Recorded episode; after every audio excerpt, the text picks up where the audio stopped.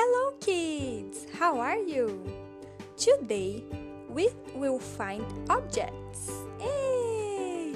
So, open your bag and find what shape do you have. Then, find a lot of things in that shape and have fun!